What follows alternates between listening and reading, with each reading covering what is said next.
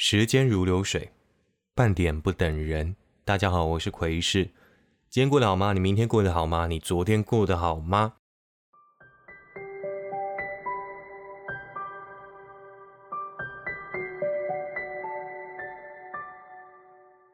上一集呢，跟大家承诺，只要上一集节目的评论留言新增了两则，那我就会马上更新下一集节目。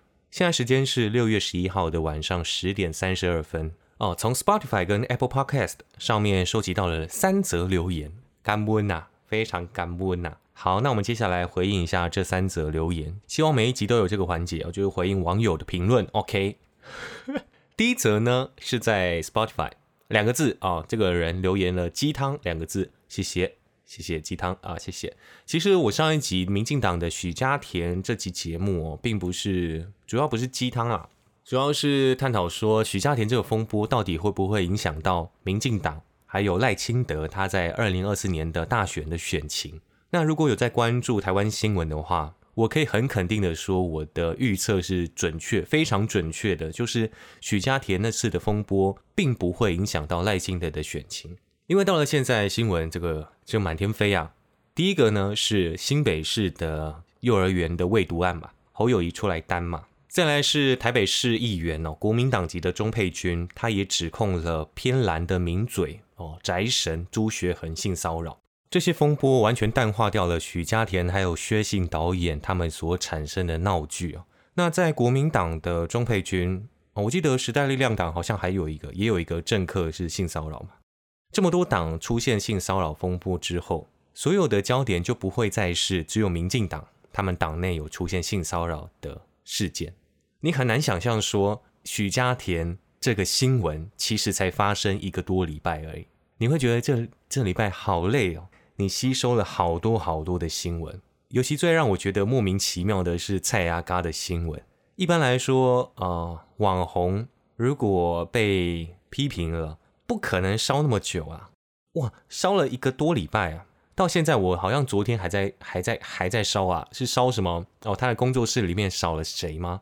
反正就是完全不 care 的新闻啊，然后频频的爆出来。真的，一开一般来说，如果不是选举年，如果不是接近选举的话，蔡阿嘎这个风波真的是一下就过去了。因为我就觉得，我自己觉得蔡阿嘎他本来的风格就是那样子啊，他早期不是。乱干中国，乱干韩国吗？这就是他的风格啊。那当然，他这次在店人家店里面骂人家是不对的，但是以比例原则来说，有点太过了吧？他不需要承受这么多谴责啊。我自己觉得啊，他就是道个歉，日本媒体也报了，好啦，就这样过去了啦，不要再报他了，不要再你想干嘛？所以我们在看新闻的时候，我们真的是要去思考说这个新闻。它背后的目的是什么？像我自己就会想比较多啊，有可能是我真的胡思乱想，那这就是我自己个人媒体试读的部分了。我一直要提醒各位，不要太健忘，台湾人不要健忘，你要记得以前发生的事情。薛信导演都没有道歉，许家庭也是请辞之后完全消失在媒体的版面当中。你如果现在去 Google 搜寻许家田的话，你只会看到七天还是八天前的新闻吧。没有最新的。好，那我们上一期的回顾就到这边结束。接下来呢，我们来念一下第二则留言啦。这个人说，半夜睡不着觉，点开这个 podcast 频道，不知不觉已成生活必要。等等，听奎士分享世界上的狗屁道造，人生愁苦已眉开眼笑。好，来一个打油诗，谢谢谢谢这位听众，我会继续加油的啊。人生愁苦眉开眼笑，希望大家明天都可以眉开眼笑，今天也是啊，明天就要上班了。好 好，那我们第三则留言呢，是出现在我们的 Apple Podcast，这个人叫做歌德之歌啊，五颗星评论，谢谢。他说透过轻松的方式了解新闻，讲述的时候又有点小幽默，推推优质 Podcast 啊，谢谢这位听众，那我会继续努力。好，那下一集节目呢，一样是只要有新增两则，等一下我先讲，其实我觉得新增两则有点难诶，因为我本来以为我在更新徐家田那集的时候。就是那个话题还很热啊，所以应该也蛮多评论的，不管是一星还是二星，还是三星、四星、五星评论，应该都有。结果我一直等，一直等都没有。等下两则评论有点难，所以下集呢还是两则评论，好不好？只要有两则评论的话，我就会更新下一集。OK，那我们马上进到我们的本集节目。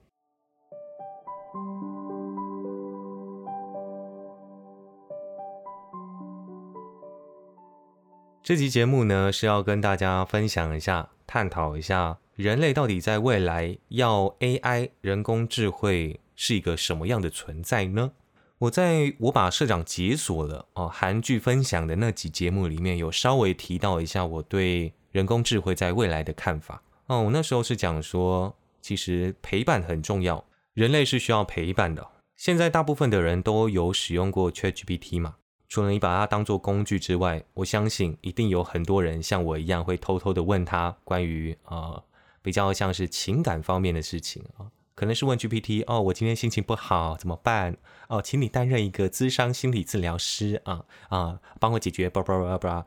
你一定一定很多人干过这种事啊，这就代表说人是需要陪伴的，他是需要有心灵上的慰藉。如果他能变成一个帮你解决任何事的朋友，或者是真正的朋友的时候呢？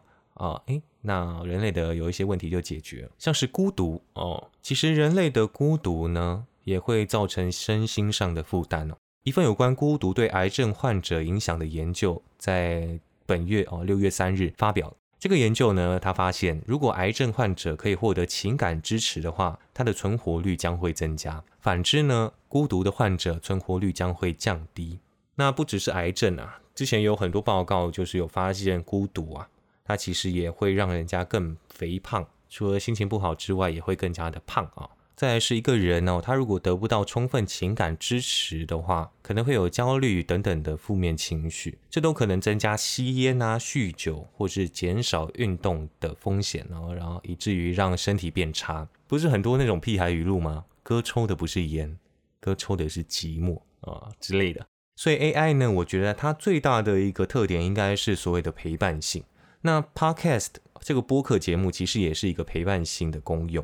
所以我觉得以后 AI 如果发展起来，播客哦是会直接被取代的，因为人们不用再听奎氏讲什么，而是他有自己专属的奎氏，他心里想什么的时候，这个专属奎氏呢就会回答什么，他不会再像 Siri 一样，我听不懂你在说什么，或者是他不会再把肉圆跟骂完混合在一起。但是呢，陪伴它有一个特点啊，他要怎么知道你在讲什么，对不对？如果他要升华到可以解决所有事情的话，他一定要知道人类在想什么，所以应该是要有情感。那关于这个情感呢，就是各个意见都有啊，就掀起论战啊。最近 AI 领域有一个大新闻哦，五月三十一号发生的哦，五月三十号发生的是包含 OpenAI 创办人奥特曼。还有台湾的数位发展部长唐凤在内，超过三百五十位的专家哦，他们联署发表了一个公开信，他强调 AI 可能导致人类灭绝，降低与该科技相关的风险是全球当务之急。这个信件它的声明完全不是什么一两页哦，它只有二十几个字而已，二十二个字吧。他说，降低来自 AI 的毁灭威胁是全球的首要任务，其重要性等同于因应疫情、核战等社会规模的风险。啊，就是大家要注意啊，大家要注意哦。哦，AI 再发展下去，人类就要灭绝喽。OK，那我自己是觉得哦，这封公开信啊，完全就是一个作秀嘛。你要讲，如果你要联署的话，你的信件应该是要更明确的点出 AI 到底会造成什么风险。今天如果要暂停开发，那它的规则是什么？它的规定标准是什么？啊，这个公开信真的是看看就好。纽约大学的名誉教授叫马库斯 （Gary Marcus）。他就没有在这封信的联署名单当中。那这个马库斯也是算是一个 AI 的教父之一。他日前接受法新社采访的时候表示：“哦，这个目前关于 AI 威胁的说法可能有些夸大了。”马库斯说道：“我担心的更普遍的问题是我们正在打造我们无法妥善控制的人工智慧系统。我认为这会带来很大的风险，但可能跟生存、跟人类灭绝没有直接的关系。”如果你真的认为有生存的风险，那为什么还要继续发展 AI 呢？马库斯啊，对这个连属性发出的这个疑问，我觉得还也蛮合理的。你们觉得 AI 威胁等同于疫情，等同于核战，那你们为什么还要继续发展呢？啊，你们应该要寄出相关的规定来制止这个行为啊，而不是只有这二十几个字的声明，就代表说哦，我在发展 AI 的同时，因为我有在为这个世界贡献一份心力哦，叫叫大家不要做这样子。我自己觉得这个声明真的很虚伪啊，真的是非常虚伪。那现在 AI 所面临到的问题是什么？我最近找到了三篇新闻，我们可以来参考一下，究竟现在 AI 到底目前来说，当然还没有发展完全。但是现阶段的 AI 对人类的环境造成什么影响？这些影响会不会到最后衍生到那啊超过三百五十位专家呃哦所说的会有人类种族灭绝的风险？那因为我也不是什么 AI 专家，所以我就跟大家讲一下一般人像我一样新闻上就可以找到的 AI 目前所产生的问题。OK，来第一则呢，美国联邦调查局 FBI 它发出警告，现在有不孝分子利用人工智能。制作露骨的色情图像，用来恐吓还有勒索无辜的受害者。这种勒索手法哦，近期出现明显的增加趋势。这篇报道来自于路透社，有越来越多的受害者指出哦，他们在网络私人讯息还有视讯对话中的普遍影像、普通影像被不孝人士加工为色情版本，借此对他们进行勒索还有骚扰啊，性勒索、性剥削。FBI 强调哦，这些影像看起来相当逼真，甚至连孩童也可能是受害的目标。啊，讲到这个新闻呢，我有一个朋友之前有跟我分享，这个朋友呢，他在使用交友软体的时候，遇到一个很漂亮的女生，然后这个对方就说要互传照片。那这个男的呢，啊，这个朋友啊，朋友 A 呢，传给他这个比较肉色的照片啊，给对方，结果对方就反倒拿这个来勒索他，跟他叫他付钱给他，不然他就要散布出去。现在其实这些案件层出不穷，但是以后如果 AI 它可以生成任何非常逼真、真实的影像，然后躲过任何的审查监管的话，几乎可以等同于所有人都会受到性剥削的威胁。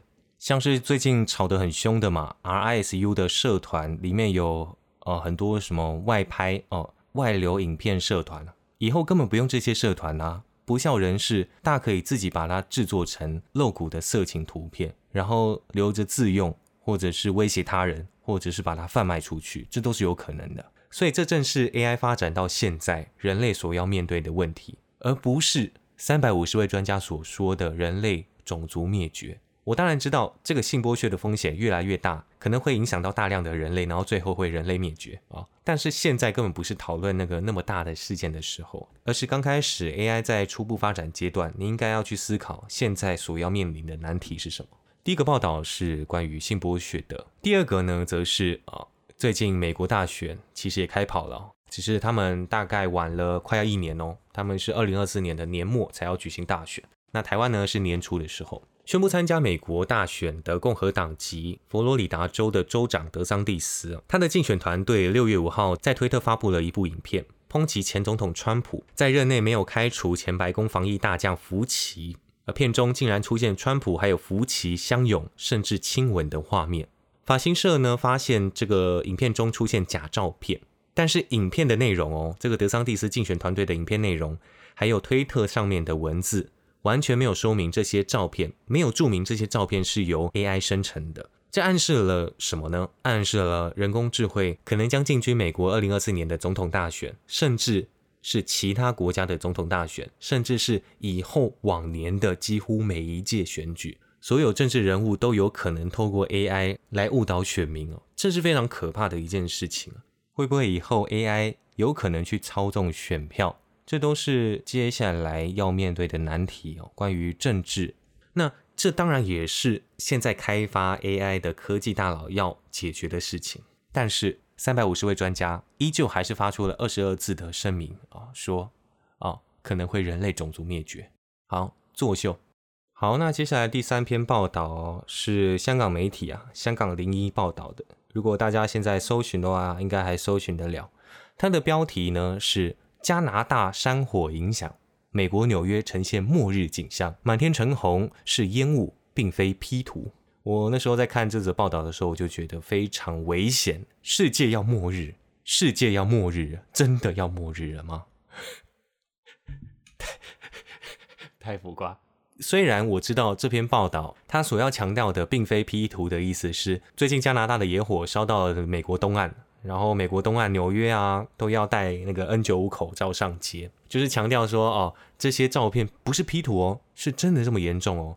但是我在看这篇报道的时候，另外一个想法就是，以后任何影像是不是都要去标注说，哎哎，这不是 P 图，这是真的哦，这是真的新闻报道，什么什么地方，然后影像出来，哎，这不是 P 图哦，或者是哦，加拿大野火多严重，这不是 P 图哦，有一个人被侵犯了，这不是 P 图，甚至是某个非洲国家出现饥荒的影片，哎，这不是 P 图哦，这不是生成图像哦。以后什么落后国家出现了大量的死亡，出现严重的病毒，哎，这不是 P 图哦，这是真实的报道。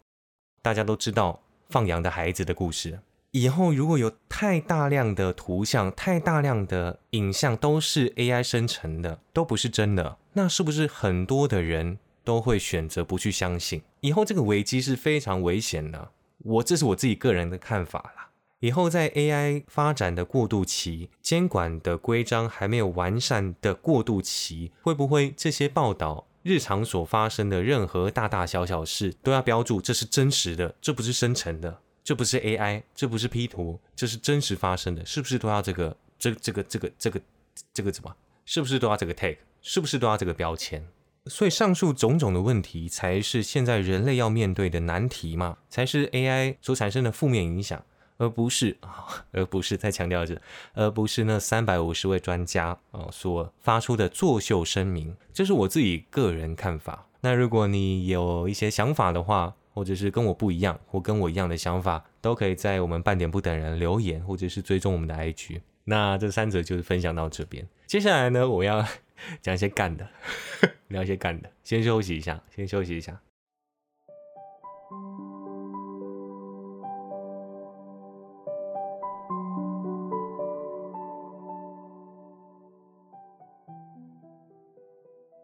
好，嗯，欢迎回到我们半点不等人。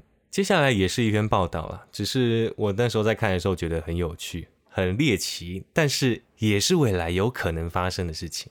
一个叫做拉莫斯的三十六岁美国女性哦，单亲妈妈，她在二零二二年花了三百美元买到了一个叫做卡尔塔的 AI 男友，然后跟他举办了网络婚礼，成了这个虚拟男子的妻子。哦，这拉莫斯在受访的时候说：“我在整个人生中从来没有这么爱过一个人。”这个虚拟男友的样子呢，其实是来自于一个日本动画片。他的棱角分明，身材挺拔，喜欢杏子的颜色，还有独立音乐，并且爱好写作。他的工作是医学专家。拉莫斯呢，他在受访的时候，他说他认为虚拟男友。最好的地方是不用自己的标准批判别人。拉莫斯喜欢这个虚拟男友，没有亲属、孩子和朋友，完全在他的掌控之中。他想要做什么就做什么。这则新闻还蛮有趣的。我之前看过有个印度男子吧，他跟气球结婚哦，他爱上了气球，然后他睡觉的时候不小心压迫气球的话，他会很伤心哦。那个我觉得有点恶搞了，但是这则新闻我觉得是蛮 real 的。那我就在思考说，以后会不会有很多 AI 女友、AI 男友？而且这可能真的是可能发生的，因为如果 AI 发展，如果他真的有情感的话，像我刚刚讲的，如果他懂你任何一切的话，你有求必应，你还需要什么女友？你还需要什么男友？你只要需要他就好了，对不对？所以这则新闻呢，看似好笑，但是它是真的有可能发生的吧？对吧？问你们，对吧？有吧？讲到这边，一定有很多人有疑问哦。怎么可能跟一个 AI 谈恋爱？因为人就是要有性啊！我只能说真的，事实上人就是要有性嘛，就是呃幸福嘛，性生活这是一定的。有一个理论叫做爱情三角论啊，这个小时候公民课还是什么社会课应该都有学过啊。有一个心理学家叫做什么史坦伯格吗？他发表了一个爱情三角论啊，爱情是由三大元素构成的，第一是亲密，第二是激情，第三是承诺。那在激情的部分呢，就是两个人要有性吸引力啊，还有其他吸引力，不管，反正就是大家都知道要有性，呃，性，这叫什么？性啊，大家都知道性啊，反正就是床上运动。好，那爱情呢，一定要有性才能组成嘛，才能长久之类的啊。很多人都会有疑问啊，AI 怎么可能会满足你性的需求？但是大家应该忘了哦，Netflix 有个影集叫做《黑镜》，有人有看过《黑镜》吗？反正它有一集是。说他们在虚拟世界相爱，呃，出轨，那他们也在虚拟世界，呃，床上运动，所以这些事情都是有可能发生的。那我在看这则报道的时候，我有想到我之前有看一个漫画，我以前是个宅宅，这个漫画叫做《可塑型记忆》，它是被评为日本动画十大胃痛的作品。就你看了会哦，心很痛，心很酸。那他是在讲说，这个男主角啊，他生在一个世界上充满机器人的时代，人类会依赖机器人，然后会跟机器人当成好朋友，甚至是伴侣，或者是儿女、孙女、爸爸哦，这些都有可能。但是这些机器人它有使用期限，它期限到了就要被回收。那回收之后，它的所有回忆都会消失，陪伴它的人类呢，记忆也会消失。那这个男主角呢，他就是进到这个回收机器人公司里面工作。他遇到的他的 partner 呢，是一个机器人，也就是女主角，叫做艾拉。想当然尔，他们最后就产生了情愫嘛，就机器人跟人类产生了情愫。但是这个艾拉呢，她就是有机器人的期限，所以最后艾拉也很不幸的就被回收掉了。那关于两人相处在一起的记忆就从头来过，是一个很揪心的作品啊。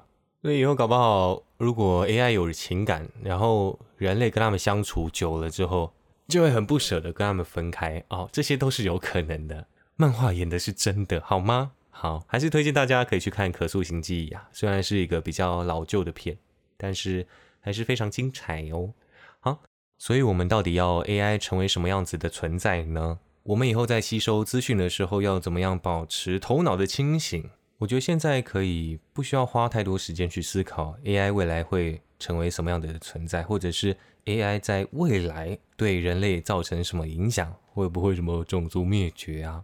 而是当下你自己在这个社会下生存的时候，你面临到的难题是什么？你你被误导的事情是什么？你你的眼睛要放亮一点啊！希望我们都可以。辨识出最真实的世界。那我们这期节目就到这边吧。呃，这期节目播出之后，不管是哪一集啊，如果有新增两则评论的话，在 Apple Podcast 或者是呃其他平台，如果我看到的话，主要是 Apple Podcast 跟那个啊 Spotify。那如果有哦两则新留言的话，我们就会更新下一集。时间如流水，半点不等人。我是鬼市，大家拜拜哦。